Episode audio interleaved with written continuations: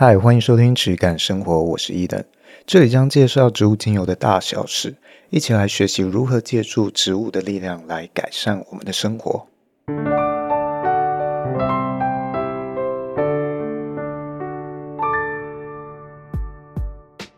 一样，请到我们的助理主持轩。Hello，大家好。那今天会跟大家聊一下有关于用精油调香水这件事情。那今天呢，我刚好上了一个蛮有趣的课，所以我才会想到要呃，今天 podcast 来聊这个。嗯，就上了一个品水课。品水课。对，我不知道大家有没有听过，水也是可以去品鉴的。是有看过那种 YouTube 上面会有这种题材，就是可能很多人会买很多超商不一样的水，然后来喝，然后喝喝看，就是蒙眼猜看看哪一罐是哪一个牌子的这样子。然后特别有几排比较好认，因为有些人会说是某一些牌子会有生水的味道。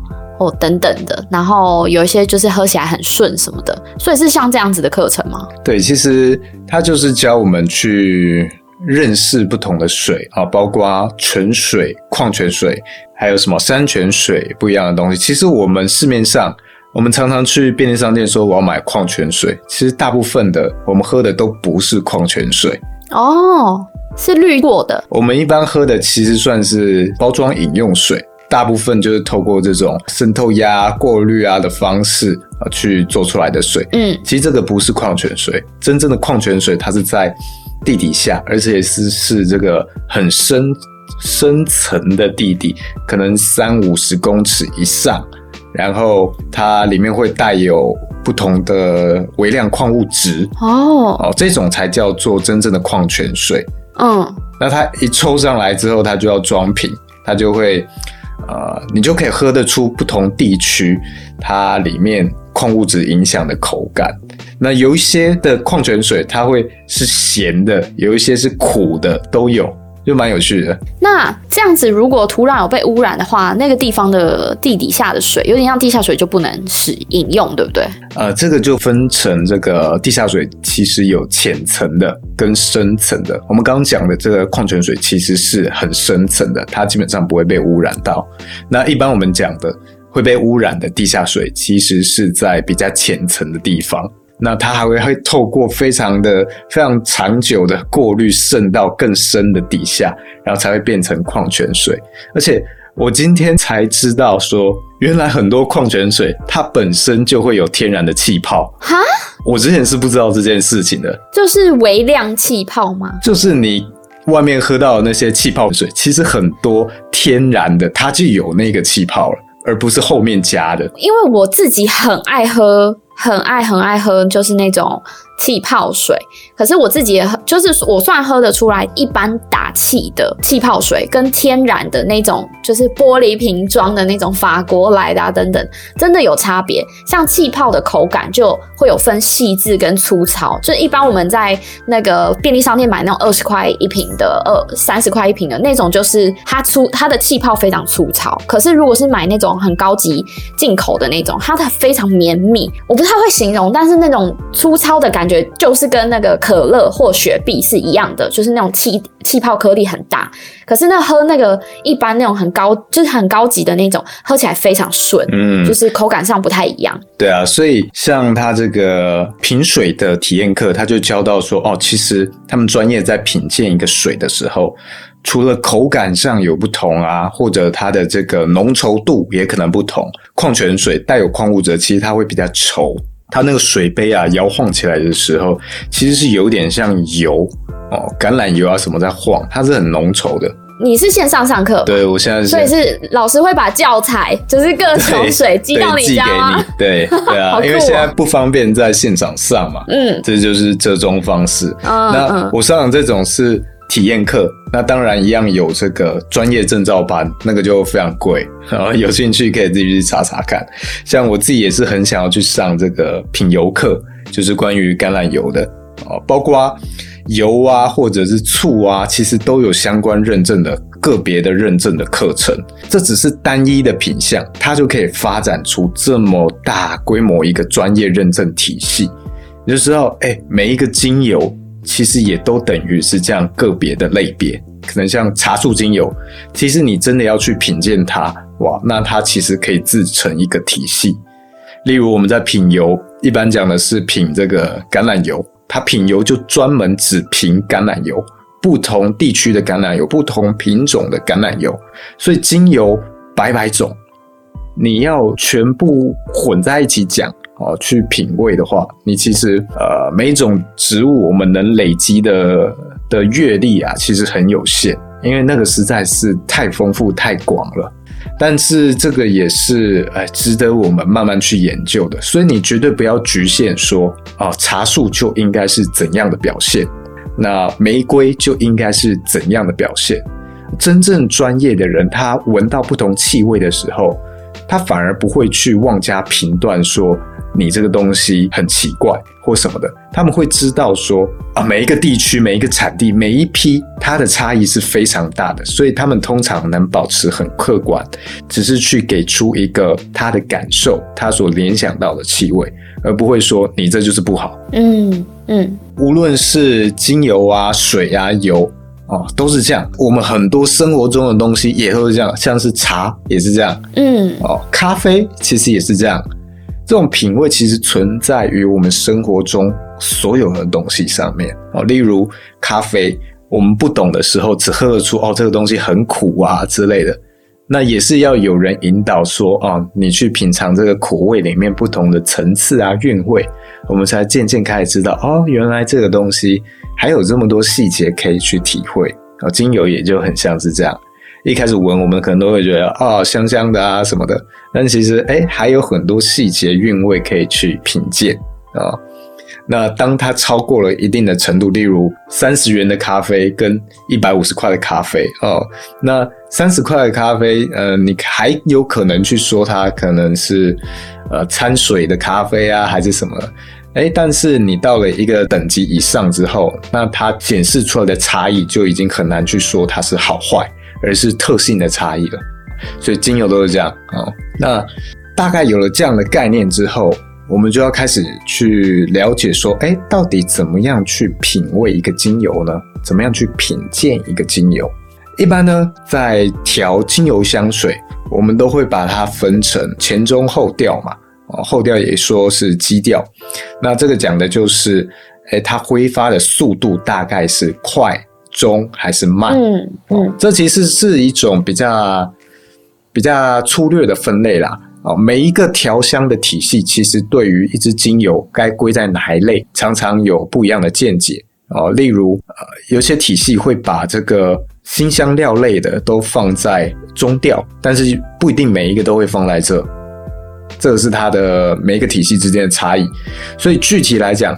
你还是要看这个东西，你闻到的时候，哎，觉得它大概是怎样的挥发程度？所以等于说，可能会有厂牌上或品种上的差异，它可能是不同品种，但同一种植物，那它可能呃表现的状态就会不一样嘛。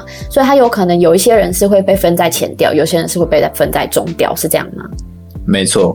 那我们这个调香的体系啊，教学体系有时候只是为了方便，所以会直接把它列为说啊，你这个新香料类，你都给它算成是这个中味或中调的好了。哦，这样子你在初期学习的人呢，啊，会觉得比较没有那么混乱。哦，理解。他一看到这个哦，这是哪一类的，然后他直接用这个分类去，嗯，去算它的这个它的配方哦，会更快。嗯嗯、那只是说一定要理解哦，这个只是粗略的分类，不是一个定论。嗯，甚至说，诶，一个辛香料类，例如甜茴香，你可能闻起来一般是比较轻一点的哦，它的颜色也比较轻。但是如果你的这个蒸馏方式啊不一样，你可能用负压蒸馏啊、真空蒸馏之类的去萃，它也有可能变成一种基调，变得很沉。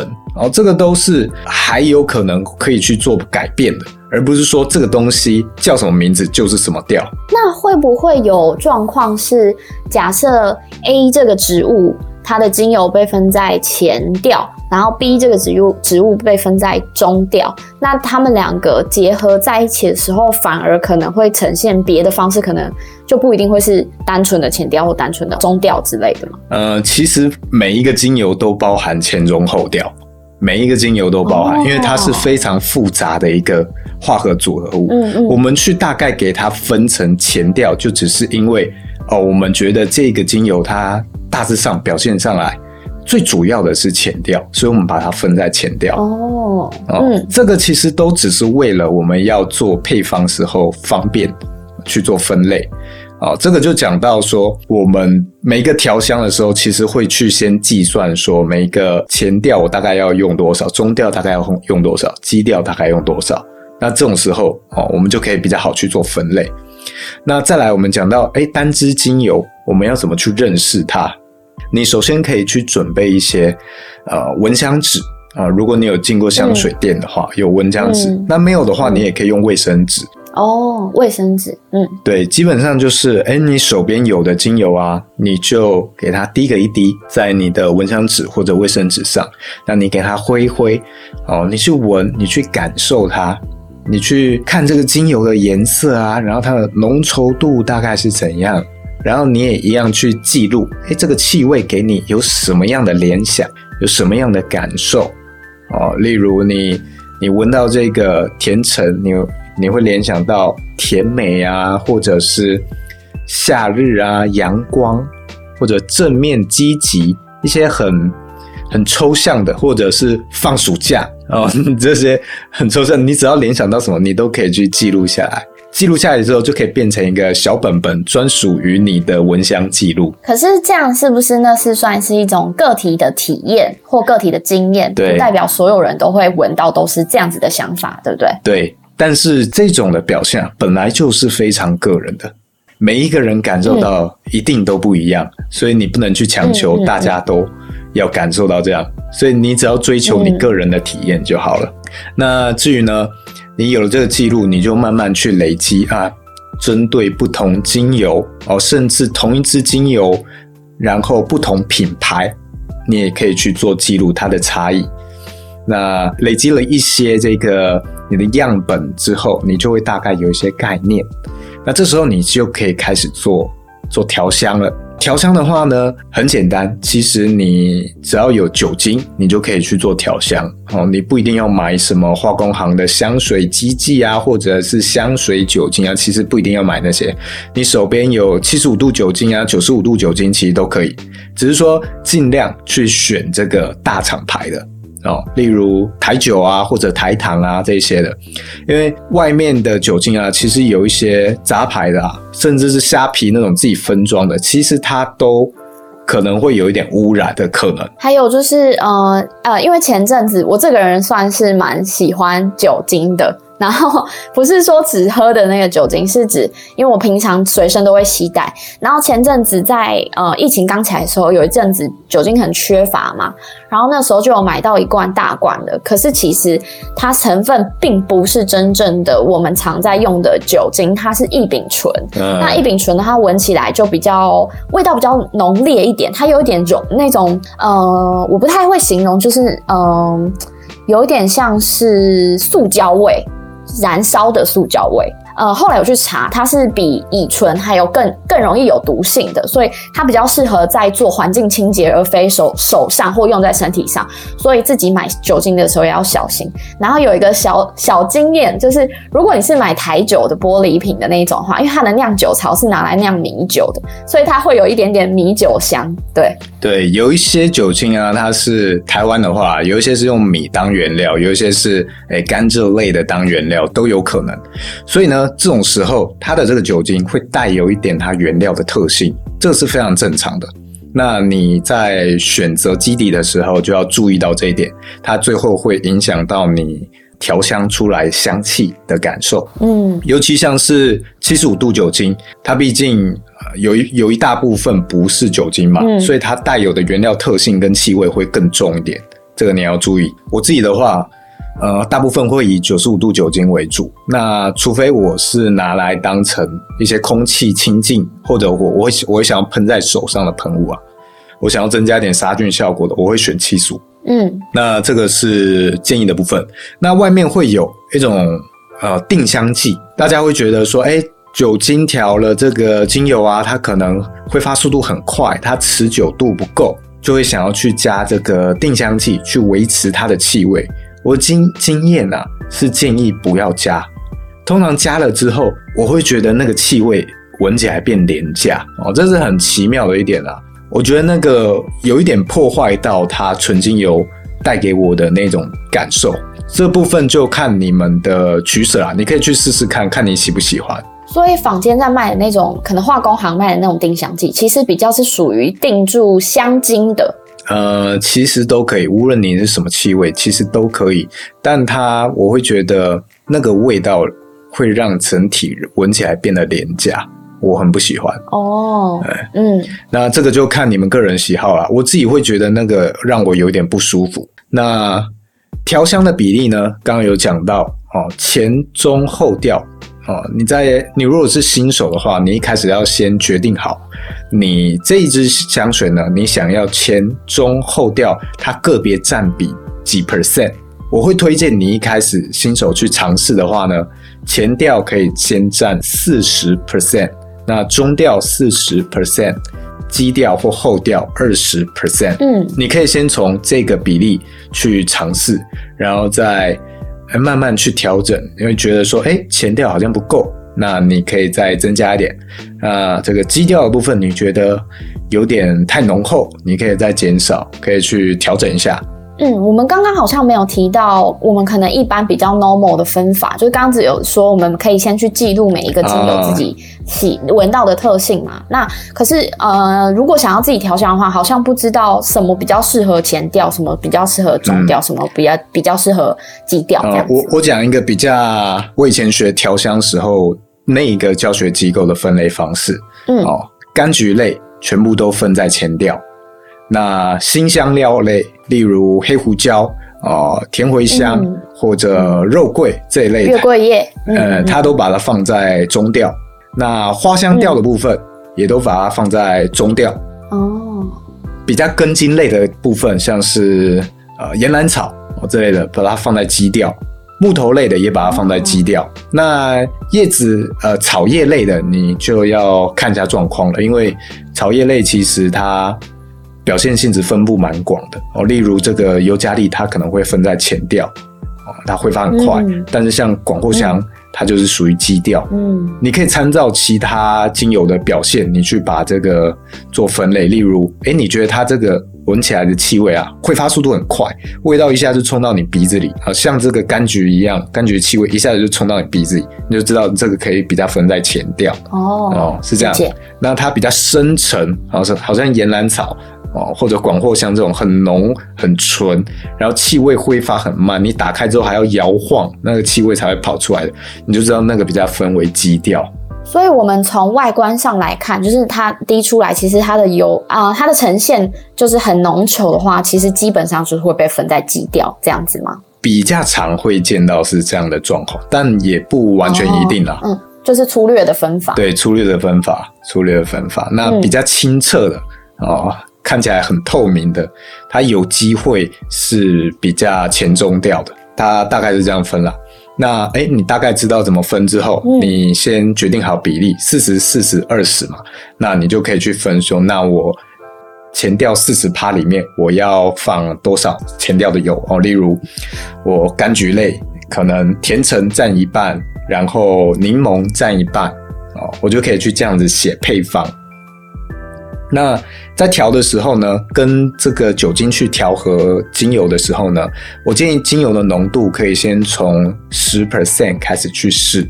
十 percent 大概是多少滴？大概就是十 ml 里面二十滴精油左右。嗯，哦，二十滴大概就是一 ml，所以它占比大概是十趴。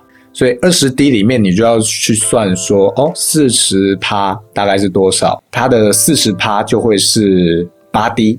那中调也是八滴，基调就是四滴，那我就要去分配这个前调的八滴里面，我要给哪些精油？那我可能就会想到说，呃，我想要甜橙为主，前调我想要甜橙为主，那可能甜橙多一点，六滴，辅以一点呃佛手柑哦，那佛手柑有两滴之类的，嗯，那我可以先去写这个配方啊，哦，大概的。我们刚刚的算法是我们总假设我们今天要兑出一个十 ml 的香水精油香水的话，所以呃，里面占的就是二十滴的总总 total 就是二十滴的精油，是这样子，我应该没有理解错吧？对，很怕数学有问题。对，所以那二十滴里面就是八滴的前调，八滴的呃中调跟四滴的基调，对，这样子来算。那我们加的时候有前有顺序差别吗？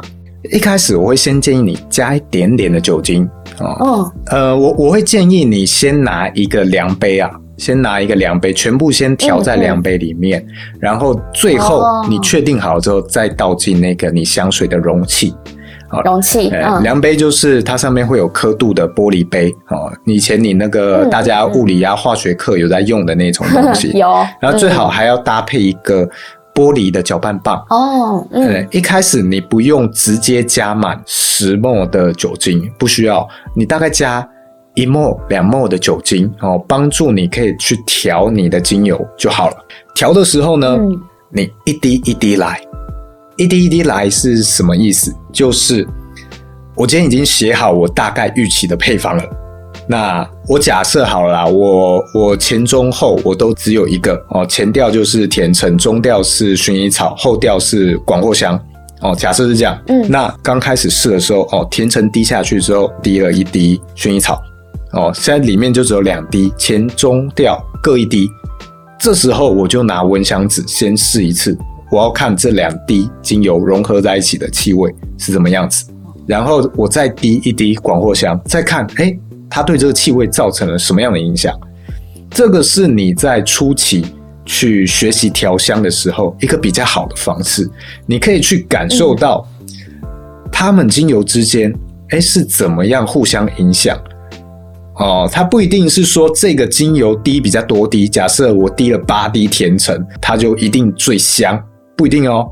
好像甜橙其实有时候蛮容易被抢走的。嗯，你可能薰衣草搞不好三滴就可以把它。抢过去了，然后呢，甜橙味道就会变得很淡。嗯、所以，嗯、有时候我们也会先定好，我这整个精油所有的配方里面，我想要哪一个气味当成它的主要、它的核心、嗯、最突出的那一个。对，那我在每一次每一滴去试的时候啊，我就会随着这个方向哦，不断去做调整。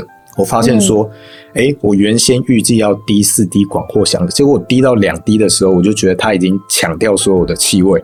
那我就两滴就先不动，其他我继续加，前调、中调我再继续加，加到五滴、六滴，嗯、然后还是抢不过去。那我那个广藿香我就都暂时不动了，搞不好它最后它的比例就降低也不一定。所以这个这个方式是很耗时间，但是非常适合我们去学习。嗯。还有了解它们之间变化的一种方式，嗯，那这样之后呢，你就可以调成一支完整的精油，你就凑满了最后二十滴，而且它这样子凑啊，它会比较气味会比较平衡，哪一个气味抢走哪一个，你都随时可以很快去把它调整过来，不会说你今天写好了一个配方。然后你就照着那个调好哦，这个精油八滴全部加下去，这个八滴，这个四滴全部加下去，就最最后气味一塌糊涂，你最后搞不好只闻到薰衣草的味道，嗯嗯、然后其他味道很淡，这样。提供一个我今天下午的经验，就是呃，因为我其实平啊、呃，就还在录这一集之前，是对于调香没有任何的，就是知识的。然后我有点像是荒野女巫，就是自己买做蜡烛的材料回来做。然后下午做了一颗蜡烛，我加了超多薰衣草，然后后面再加什么完全都闻不到，因为薰衣草太强了。对，所以我那个蜡烛就只有薰衣草的味道，所以是有点像这样子。嗯，对啊，所以每一个精油之间它的这个性质啊，其实我们要去蛮熟悉。如果是一个专业的调香师，嗯嗯、他会。呃，很熟悉每一只他手上仅有的特性啊，嗯、那他就不需要像我们这种新手啊、哦，一个一个这样慢慢去试哦，他就可以很快速去调和，嗯、好像我们呃很熟练的厨师一样，那抓一把啊、哦、就很精准。调、嗯、酒师也是，对，他就抓那个比例，他就非常的快速去调和成一个、嗯、哦非常完整的气味，这个都是有可能的。那你大概调好之后，有时候你会碰到一种状况，呃，你那酒精的香水啊，放在那，它有一些小小的精油啊，悬浮在上面没有办法溶解，然后飘在上面。其实有部分的人啊，说这个是代表它精油不纯，但是我的经验上是相反。有一派讲法呢，是说它里面混了这个植物油，例如橄榄油类的东西哦，哦，它才会无法溶解酒精。嗯、但事实上，本身啊就有很多植物里面会有酒精无法溶解的微量成分。所以对我来说，嗯、这些植物去炼制成的精油呢，它最后有非常微量成分没有溶解在酒精里面，是非常正常的一件事情。甚至这些精油呢，为了要出口给香水工业去当原料，他们有时候会被特别要求说，哪些成分你要去加工，把它把它抽离掉，那他们可以直接调香水，可以全部溶解。哦，对，所以如果呢，你碰到你的精油啊，有少部分没有办法溶解，那个不用担心，那是很正常的现象。那你就尽量请你的可能你的客户，你要去跟他讲解这一点哦。也请他们摇晃一下再使用哦。对啊，嗯、至于说会讲说这个是不纯，是混了基础油的，其实我们从这个逻辑上啊去看，你就知道这不太可能。你精油去调和基础油，然后只溶出那么一咪咪、一咪咪无法溶解的成分，嗯，那个不合理啊。你要稀释，你也不会只稀释那么一点点，嗯嗯嗯、让人家一溶酒精就溶出那个。小小的部分吧，其实就可以想那个是 CP，呃，也不是 CP 值，就是那个成本问题啊。如果他是要把这件这个东西降低，他他就一定会加超多基础油进去，然后把那个呃呃，它的那个精油的成本降低。但如果你只溶进去只有一点点的话，那就代表它其实是无法溶解成分，而不是基础油。对，像例如有一个也蛮好笑的事情是，呃，一般人会觉得。植物里面精油里面不应该有酒精哦，你精油里面混了酒精就是烂，就是造假，被稀释了。但事实上，呃，有一些植物，应该说它在萃完之后啊，它天然就会有一些乙醇的成分，非常微量，可能一 percent 都不到。但你拿去成分分析，你去检验，然后你说，你看你这里面混了一 percent 的酒精。不纯，那不就很好笑？嗯、我为什么要？嗯、我如果要造假的话，我为什么要混只有一趴的酒精？嗯，那个帮我省了什么成本？因为很多植物它本来就是一种酿酒的原料，比如说米啊，然后或者是玉米啊等等的，那个本来就是可以拿来做酒精的，所以就可以推估到整个植物界里面，其实也有很多其他的东西是可以拿来做酒精的。那它在它在做精油的过程中，一定多多少少也会释放出那种元素，或者是那种成分嘛。嗯、也许，而且它的那个炼制功法不一样，它的萃取方法不一样，它就有机会萃出更多的成分。嗯、像这种就会很常出现在这个负压蒸馏啊、嗯、真空蒸馏的状况里面，因为它能萃出更多的成分嘛。这就是蛮有趣的一部分啦。所以你看到这些微量成分的时候，不要急着。喊说啊，这不纯啊！其实你用你的逻辑去想一下，他有没有必要去做这件事情？嗯，这个是有趣的部分啊。那呃，我们调好了酒精之后呢，你可以喷喷看。其实它一开始会有一点刺鼻，因为那个酒精味蛮重的。嗯，那一般会建议你放在那边先放个一个月哦，它会有一点做陈化作用，它闻起来会更圆融一点。哦、那精油调的香水呢，基本上不会跟你外面用的香水一样那么的香哦，它不会说，嗯，好几公尺以外你都能很明显的闻到，哦，不会那么香。它基本上要比较靠近你，你才能闻得到，可能在你的身边哦，比较比较容易闻得到。那再来呢，它的持香度一定会比较差哦。我自己很少用外面的香水，你你用香水的经验多吗？因为我自己也非常不喜欢那种化合的味道，但是上礼拜有陪同事，因为我们每周三要进办公室，然后我们下班就去逛了一下那个百货公司，然后就有去某一间很知名、很知名的牌子，那它也是那种就是很一致性，然后也有就是在百货公司一楼都会看到那种牌子，然后它的包装非常有质感，然后我就陪他去挑香水，那。其实当下他给我闻好几种，他就说：“哎、这个怎么样？那个怎么样？”然后我，我其实都觉得没有很舒服，因为那个味道非常浓、非常烈。然后，即便它是可能喷在手腕上，可是你闻的时候还是它的味道是非常夸张的，因为它为了可能我不晓得是可能有可能是香精的关系，或者是它为了要做一种可以让你持香比较久的，所以它的味道非常的浓烈。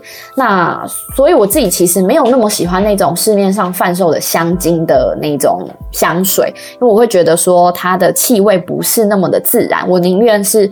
挑好一点的洗浴用品，那我让那个洗浴用品留在身上的味道会是我自己比较喜欢的啦。通常，呃，这个之前也有讲过，如果它是纯天然的气味去调成的，纯天然的精油啊什么的，或植物的气味去调和的，你不同的时间去闻它，它的气味会改变很明显。嗯，哦，你刚喷的第一时间闻，然后过了半小时闻，过了一小时闻，其实它那个气味差异啊。都会蛮明显的，嗯，你会给你不同的感受哦，都有可能。只是说，它可能一般香水可能一天喷个两三次就够了，它不需要补喷那么多次。但纯精油的香水，可能你两个小时哦，三个小时就要补喷一次了，嗯，不然那个气味淡掉的速度会很快，嗯，不然就是你的基调要放更多一点，但有时候基调太多，那个很容易很抢。而且，嗯，蛮容易会闻起来太男性。哦，可以理解，比较沉稳沉重一点，嗯嗯嗯嗯，就是人家说的可能比较木质调吗？就是比较底层的那种，就是那种很呃，有可能哦，有可能要看你的配方啊。当然不一定是说这个气味持香很久就一定是。化学的哦，不一定，也是有很多天然的成分可以当这种定香剂，但只会通常只会出现在比较贵的品牌啦。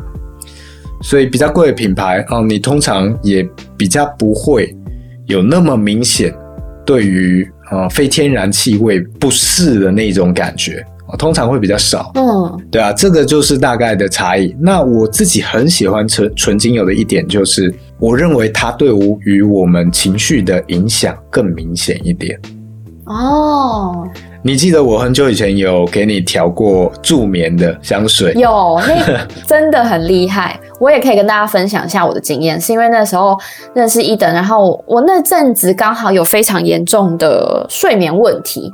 那是那种我可能躺上去，我没有，即便没有使用任何蓝光带蓝光的产品，就是任何三 C 产品，然后我躺着也需要花一到两个小时才有办法睡着，然后所以其其实算是入睡非常困难的状态。然后那时候伊登就有帮我做了一小支那个呃有点像睡眠喷雾，然后我就喷在手上跟我的枕头上，然后躺下去，其实它会有一种。引导你的感觉，它会有一个很像有一个人在带领你走进走进梦境中的感觉，所以它会让你感感受到很放心。然后那个人的角色感觉就是一个很沉稳的大哥哥或大姐姐，然后他就带带领你走到你该去的地方。然后你我那时候那那阵子用那个睡眠喷雾。真的是有去稍微看过我的睡眠的那个入睡的时间是有缩短的，可能可以呃，甚它不会是那种。见马上见效，或者是一定很快，什么事让你三秒入眠？那个呵呵 那个可能你吃安眠药比较快，它有帮我缩短到可能一半的时间，maybe 从两个小时会变一个小时，然后一个小时可能会变半个小时这样子，所以它是这样慢慢引领你去，呃，就是让你放松，然后让你让你进入梦境这样子。嗯，这是我自己的用完的经验啊。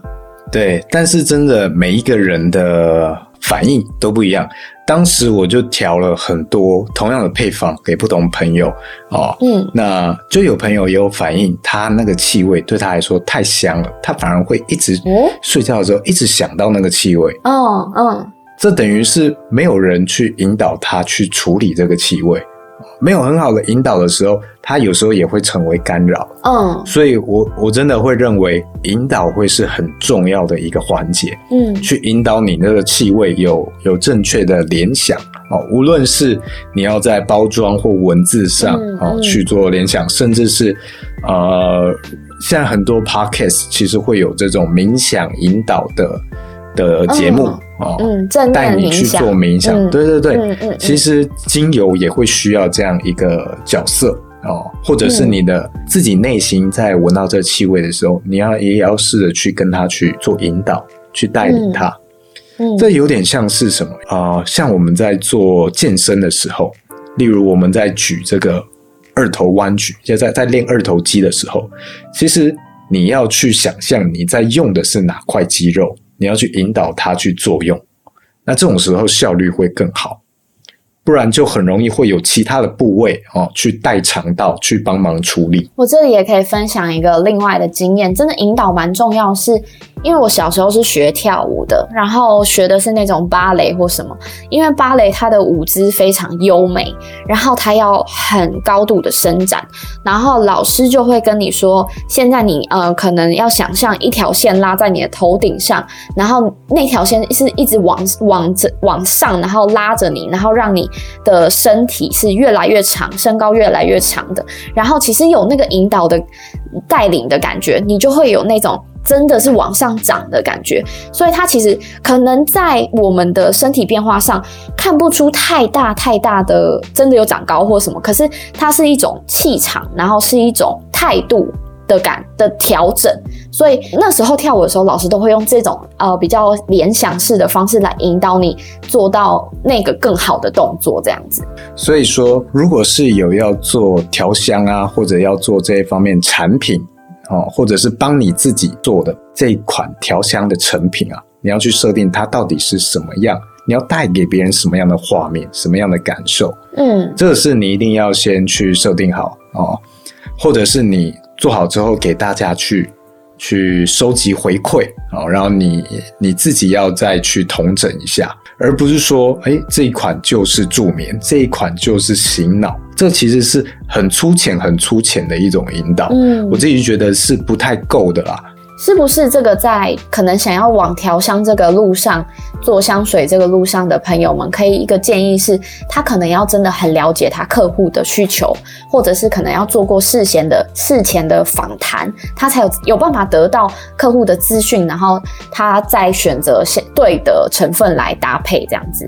对，当然这个是最完美的状况，最好的状况。嗯，嗯，因为每一个人的需求真的不一样，有时候你觉得这个香。这个精油很适合他描述的状况，结果你一一给他闻，他非常排斥，哦，也是有可能的哦，嗯，因为这个都跟个人的经验、个人过去的背景有很大的关联，嗯，哦，搞不好他就非常的厌恶某一种的气味，也不一定，哦，这个都是要你实际上去了解之后，你才能够知道的，啊，这个都很有趣啊，诶轩，你还有什么问题吗？在总结之前，有没有什么想问的？有一个，刚刚我们好像没提到，就是我们自己要调香那个瓶器的选择。哦，瓶器。对，容器的选择。建议一定要用玻璃瓶。嗯，可以的话，用深色玻璃瓶会是最好的。嗯，那喷头你一定要选这个耐腐蚀的喷头会比较好哦。嗯，选择品质比较好一些的这一些配件。哦。嗯毕竟它要放着陈化嘛，所以如果你拿真的是塑胶容器，它就会溶出不该溶的。因为酒精其实也很挑容器在装，啊，所以用玻璃会是最好。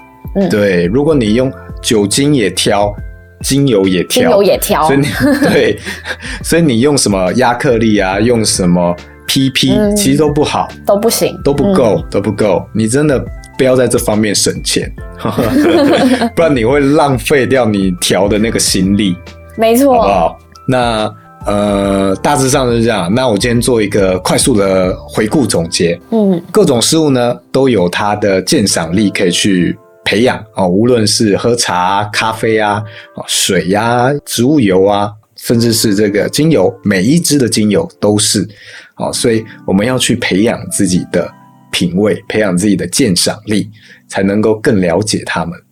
那怎么样去品味精油呢？哦，你可以去分前中后调，去不同的分类。那每一支精油呢，你手上的精油滴出来去做闻香，然后去记录它不同的颜色、浓稠度，那这个气味呢，给你什么样的联想和感受啊？全部都记录下来，去做成自己的一个闻香的笔记。那再来呢？啊，调香的方式，你可以选七十五或九十五趴的酒精，那尽量去选大厂牌的酒精啊，有公信力的。那不同酒精的原料哦，有可能会影响到它气味的表现。那不太建议去使用一般的香水基剂哦，虽然可以延长它的气味，但有可能会让这个气味变得更扁平化。呃，我自己不太喜欢，所以有兴趣的你可以去试试看，符不符合你的需求。再来呢，调香的比例呢，你可以先从前调四十趴、中调四十趴，然后基调二十趴开始去试啊，看你的需求去做增减。精油的浓度呢，可以先从十 percent 开始去试，十 percent 呢，大概就是如果你要调一瓶十 ml 的精油香水的话，那里面呃十 ml 是酒精，那其他大概二十滴的精油啊、呃、是十趴的比例。那再来呢，我们在调香的时候，你设计好了你的配方，你就一滴一滴慢慢去闻香啊、去感受它气味的变化。那再随时去做增减调整配方比例，这样你可以调整出一个更平衡的气味，更平衡的香水。那精油呢？如果它里面有一些没有办法溶解在酒精里面的，也不要怕，这是纯精油很正常的一个表现。那调好的精油呢，建议你先放置一段时间之后再做使用。那纯精油和一般香水的差异呢，就是它的持香可能没有那么的久，但是给人的情绪影响呢，可能会比较好，或者是它情绪影响会比较强。那它可能会比较需要更多次的补喷。那它的气味扩散呢，可能也不会有一般香水那么的远哦。这部分是大家需要注意的。那精油的香水喷雾呢？